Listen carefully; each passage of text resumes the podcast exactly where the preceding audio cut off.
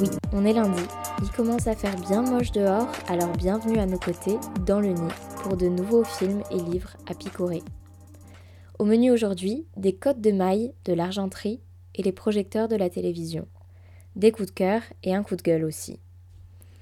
On commence avec le film Le Dernier Duel de Ridley Scott. C'est une adaptation du livre du même nom d'Eric Jagger. Il revient sur le duel entre Jean de Carouge et Jacques Legris en 1386, un des derniers duels judiciaires en France. Une occasion pour Raphaël de nous parler à la fois de cinéma et d'histoire médiévale. En effet, Laura, voilà deux de mes centres d'intérêt réunis dans ce drame historique qui nous plonge en plein Moyen Âge tardif. Ridley Scott n'en est pas à son coup d'essai concernant les films d'époque, après des films comme Gladiator, Kingdom of Heaven et bien sûr son premier film qu'il a fait connaître, Les Duellistes. À 83 ans, le réalisateur boucle la boucle avec Le Dernier Duel, un film de 2h30 où il ne s'ennuie pas. Car à mes yeux, le film est captivant, intense, grâce à la grande performance des acteurs et actrices et grâce au sujet. Ce sujet, c'est la quête d'une vérité que le film nous propose de suivre, une vérité que se disputent les trois personnages Jean de Carouge, interprété par Matt Damon, Jacques Legris, incarné parfaitement par Adam Driver, et Marguerite de Thibouville, sous les traits de Jodie Comer. Ce film, c'est l'histoire du dernier duel judiciaire légal en France, hors norme à l'époque. Mais surtout, celle d'une femme violée, Marguerite, qui cherche à trouver justice au milieu d'un univers d'hommes égocentrés. Je dis la vérité. La vérité n'a aucune importance. Seul le pouvoir des hommes compte. L'affaire doit être réglée dans le calme. Je suis innocent Je réclame un duel judiciaire. Si vous perdez, votre femme en subira les graves conséquences. L'un de nous deux a menti. Laissons Dieu en décider. Le chevalier Jean de Carouge, de retour d'un voyage à Paris, retrouve son épouse Marguerite, qui accuse l'écuyer Jacques Legris, vieil ami du chevalier, de l'avoir violée pendant son absence. L'amitié entre les deux hommes s'était déjà effritée au cours des années, mais elle vole en éclats avec cette accusation. Jacques la réfute et se dit innocent, ruiné et mal considéré, Jean de Carouge est peu soutenu, alors que Jacques Legris peut compter sur le soutien du puissant Pierre II d'Alençon. Cette affaire remonte jusqu'au roi Charles VI qui accepte la demande de Jean de Carouge d'un procès par le combat, ou duel judiciaire, alors en complète désétude et abandonné depuis longtemps. Ce duel doit servir à déterminer, par la mort d'un des deux hommes, si Marguerite dit la vérité ou non, sous le regard de Dieu. Si le mari perd le duel, Marguerite pourrait être brûlée vive car elle serait accusée de parjure et d'avoir violé le serment prêté sur un objet sacré. Faute condamnée par la peine de mort par la coutume de France. Pour un faux témoignage. Et le bûcher, vous serez brûlé vive. Je refuse de me taire. Le scénario du film est efficace, avec les enjeux prenants des conflits entre les personnages, des scènes de combat saisissantes et un crescendo dramatique qui ne cesse de monter en puissance jusqu'à l'issue finale du duel. Un soin particulier est porté à l'esthétique du film, avec des extérieurs aux couleurs froides qui créent une atmosphère dramatique constante, et des intérieurs chauds et sombres éclairés à la bougie ou au coin du feu pour créer un côté plus intimiste et centrer l'attention sur les relations entre les personnages. Nos oreilles aussi sont plongées dans l'époque avec un travail sur le son, le bruit des giclées de sang, des chocs dans la bataille ou du crépitement de feu dans les salons semble amplifié. Enfin, l'utilisation de ralentis ajoute au côté épique du duel final. Pour la suite de la chronique, revenons un peu sur le contexte historique du scénario afin de nous éclairer sur le déroulé des événements. Dans le dernier duel, nous sommes en Normandie, dans le royaume de France, en 1386. C'est une période de trêve, au milieu de la guerre de Cent Ans, un très long conflit qui oppose Anglais et Français depuis 1337. Le souverain est un jeune roi âgé de seulement 16 ans, Charles VI, plus connu après son règne comme Charles le Fou. Son père, Charles V, avait réussi pendant son règne à repousser les Anglais hors des territoires français. La France d'alors est une mosaïque de fiefs contrôlés par de puissants princes de sang, ainsi, la Normandie est possédée par des familles nobles influentes qui se considèrent normandes avant d'être françaises et qui peuvent parfois s'allier aux Anglais selon leurs intérêts. Jean de Carouge, lui, fait partie des familles fidèles au royaume français depuis les débuts.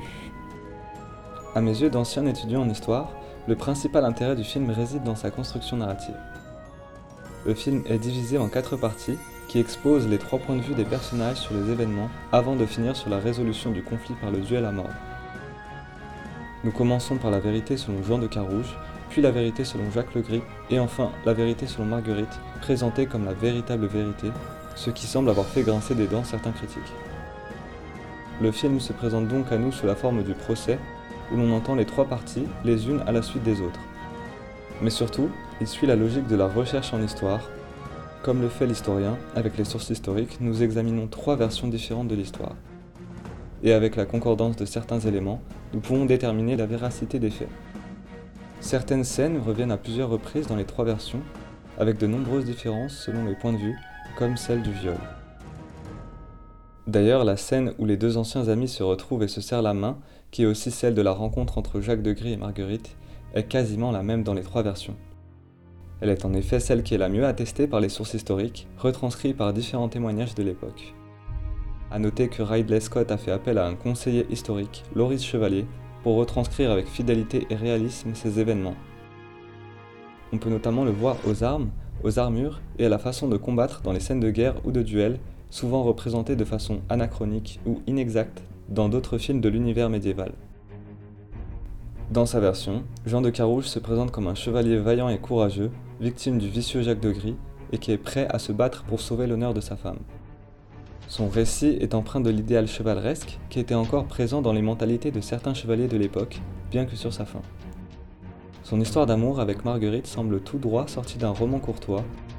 Amour courtois, désignant au Moyen Âge la façon d'aimer avec courtoisie, respect et honnêteté sa partenaire, dans le but commun d'atteindre la joie. Ce qui semble être le cas dans sa version. Du point de vue de Marguerite, l'idylle est bien différente. Jean est au contraire un mari rustre, brutal et égoïste qui cherche avant tout à sauver son propre honneur. D'ailleurs, la première chose qu'il vient à dire quand elle annonce avoir été violée, c'est Mais pourquoi il m'a fait ça à moi? Preuve qu'il se soucie plus de son honneur que du bien-être de son épouse. Vous ne me croyez pas. Je risque ma vie pour vous.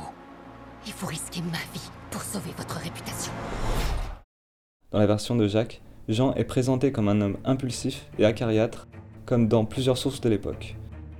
À ses yeux, un jeu de séduction discret s'établit entre lui et Marguerite, entre la femme qui se refuse pour couver son désir et l'homme qui cherche à l'attraper. Le violeur n'a pas l'impression de commettre un crime, la réalité du viol est gommée. Elle est pleinement présente dans la version de Marguerite et on se rend compte de l'aveuglement de Jacques, L'interprétation de Jodie Comer communique une empathie sur son isolement face à un monde où le pouvoir est dans les mains des hommes, et cela en fait un personnage très attachant. Le film permet, grâce à la confrontation des trois points de vue, de faire résonner les pratiques moyenâgeuses avec celles d'aujourd'hui. Il illustre la culture du viol et la culpabilisation des victimes de viol. Enfin, il souligne l'incompréhension que cette femme doit subir face à des hommes qui n'ont pas du tout la même perception qu'elle et montre très bien la place qu'occupait la femme dans la société française du Moyen Âge. Généralement, à l'époque médiévale, le cadre juridique était défavorable aux femmes, considérées comme mineures et inférieures aux hommes. La subordination de la femme à l'homme, justifiée par l'Église, se traduit sur le plan juridique par la tutelle masculine de l'époux exercée sur la femme mariée, avec une position de domination quasi seigneuriale. Elle ne peut pas comparaître seule devant un tribunal sans l'accord du mari, seul l'homme peut faire un recours. L'enjeu de la plaidoirie n'est pas le bien-être de Marguerite, mais bien l'honneur de Jean de Carouge. Marguerite est enchaînée à un système où la prédominance des réseaux masculins d'influence et de pouvoir fait la loi. Un système qui fait avant tout d'elle une porteuse de dot, un moyen de transmission de patrimoine et donc un bien possédé par son mari. Le film illustre cependant l'influence de Marguerite sur la gestion des terres de Jean et sur ses décisions. Il montre en cela comment les femmes nobles travaillaient parfois dans l'ombre en entretenant et en gérant les finances des terres de son époux quand il partait à la guerre.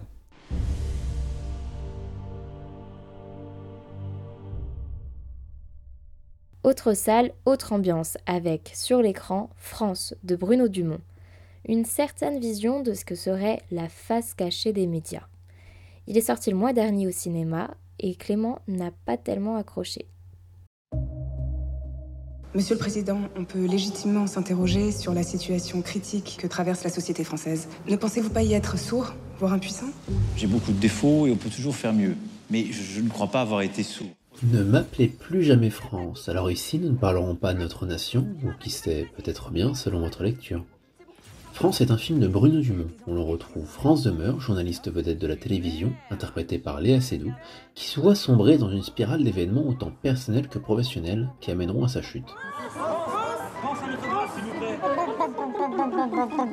Accompagné de son ami et agent Lou, interprété par Blanche Gardin, le film nous emporte dans une satire des faux-semblants du monde des médias. On y verra alors France partir sur le terrain à la recherche d'images chocs, parfois au péril de sa vie, mais souvent mises en scène. C'est incroyable comme les gens t'aiment. T'es la plus grande journaliste de France. France. Pourquoi euh, ce besoin de, de vous mettre en scène? Enfin, on suivra France dans sa tourmente personnelle, écartelée entre un mariage à la dérive avec un enfant qu'elle ne sait pas éduquer, une dépression que l'on savait inévitable, et un amant de passage, le tout dans le plus grand des luxes parisiens. Comme quoi, l'argent ne fait pas le bonheur. C'est une attaque de drone. Vas-y, viens. On y va, vas-y, vas-y, vas-y. Fais-moi des images là. C'est bon, c'est bon, à moi, à moi. Des civils, des enfants, des hommes, des femmes. Alors? Super. Super, regardez Génial. Talent qu'elle a, cette fille. Pour reprendre le synopsis du film, France est à la fois le portrait d'une femme, journaliste à la télévision, d'un pays, le nôtre, et d'un système, celui des médias. Si ce résumé vous semble vague, le film le sera tout autant.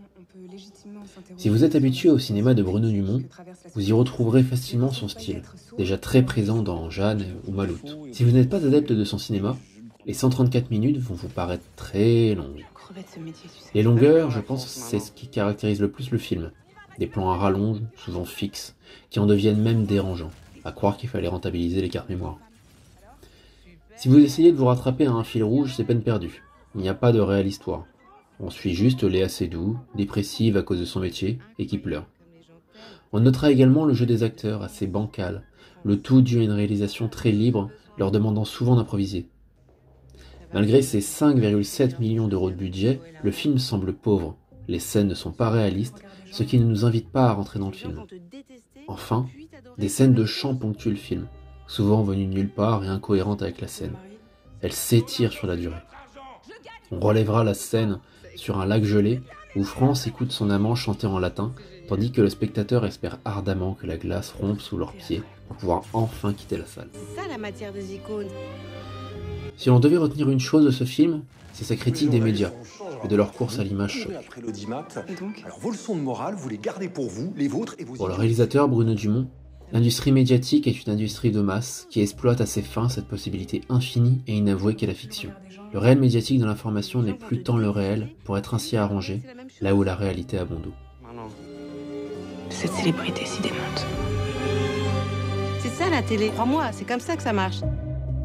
Le pire, c'est le mieux. L'argent ne fait pas le bonheur et parfois même, il rend con. Dans son dernier livre, Astrid Eliard brosse le portrait de huit femmes. Ça s'appelle Les Bourgeoises et c'est le coup de cœur littérature de la semaine pour Léonie.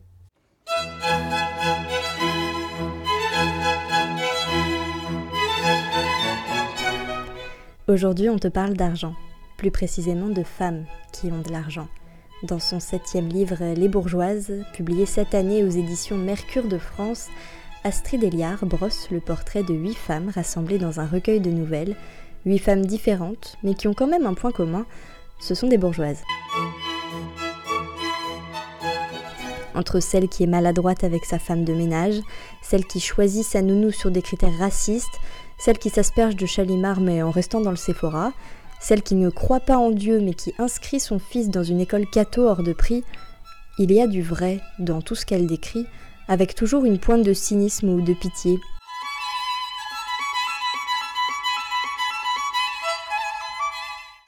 Pour celles et ceux qui ne le savent pas, j'ai vécu pendant deux ans chez deux vieilles dames à Paris qui avaient beaucoup, beaucoup d'argent.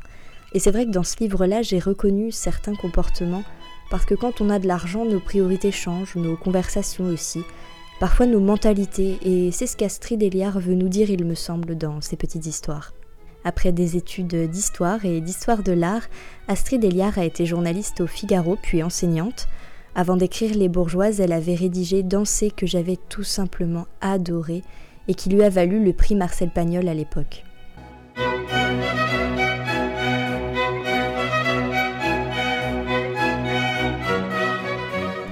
Une galerie de portraits ici au ton doux amer qui fait sourire ou qui dégoûte, ça dépend. En tout cas, j'ai adoré ces huit petites histoires. Et si tu veux que je te prête le livre, malheureusement, tu devras attendre. Belle maman est déjà sur le coup.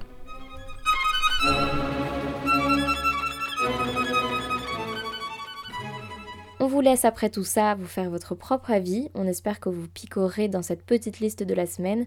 Et après votre séance de lecture ou de cinéma, n'hésitez pas à nous dire ce que vous en avez pensé. Vous pouvez nous envoyer un message via notre compte Instagram à picorer. Sur ce, il est temps pour moi de vous dire à la semaine prochaine et merci de nous avoir écoutés.